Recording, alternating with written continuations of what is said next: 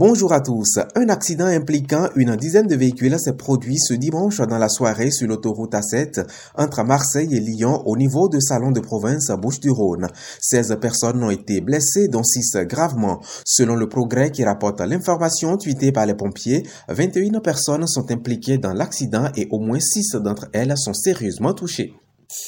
Les évêques de France en Assemblée à Lourdes annoncent dès aujourd'hui une batterie de mesures pour lutter contre la pédocriminalité. Cela fait suite à la publication du rapport Sauvé sur les abus sexuels dans l'Église. L'indemnisation des victimes sera individualisée conformément aux souhaits de ces derniers et non forfaitaire. Cette indemnisation devrait concerner les faits prescrits et toutes les demandes seront honorées, assurance du porte-parole de la conférence des évêques de France.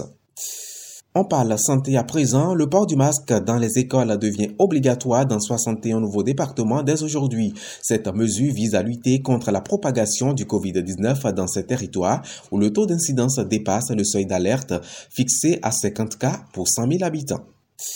Et par rapport à cette reprise du port de masque, je vous propose d'écouter un extrait des propos de Rodrigo Arenas, membre du conseil de l'AFCPE de Seine-Saint-Denis, qui dénonce un manque de cohérence dans les mesures gouvernementales. Il est reçu par nos confrères de France Info. Ce sont des mesures qui sont prises euh, avec un peu d'incohérence aussi et un peu euh, euh, déconcertantes pour les parents, puisqu'un jour on le met, un jour on le met pas, mais pas seulement pour le masque, pour d'autres raisons aussi, alors que tout le monde attend l'allocution du président de la République mardi. On annonce des choses pour l'école lundi vous voyez, il, serait bien que les plans qui se mettent en œuvre euh, soient euh, généraux, soient globaux et soient cohérents pour que tout le monde puisse les appliquer. Mais pour les appliquer, encore faut-il, encore une fois, que les moyens soient au rendez-vous. Et comme vous le savez, vous et moi, on est loin d'être euh, dans cette situation dans les écoles françaises. Le président Emmanuel Macron va s'adresser aux Français ce mardi soir. Son allocution portera sur la crise sanitaire, précise l'Élysée, mais aussi la relance économique l'accompagnant, ainsi que les réformes seront également abordées par le chef de l'État.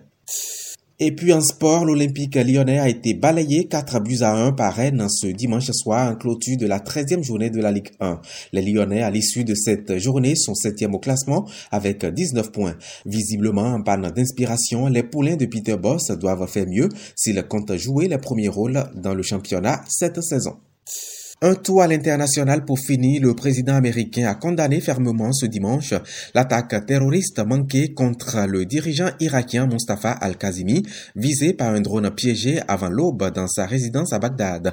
Je suis soulagé que le premier ministre n'ait pas été blessé et salue les capacités de leader dont il a fait preuve en appelant au calme et à la retenue, peut-on lire dans un communiqué de Joe Biden qui réclame que les responsables de cette attaque soient jugés et propose d'apporter l'assistance nécessaire aux forces de sécurité irakiennes pour enquêter sur cette attaque et identifier les responsables. Fin de cette session d'information sur Lyon Info Radio. Clovis Brissafoukou. Merci de votre aimable attention.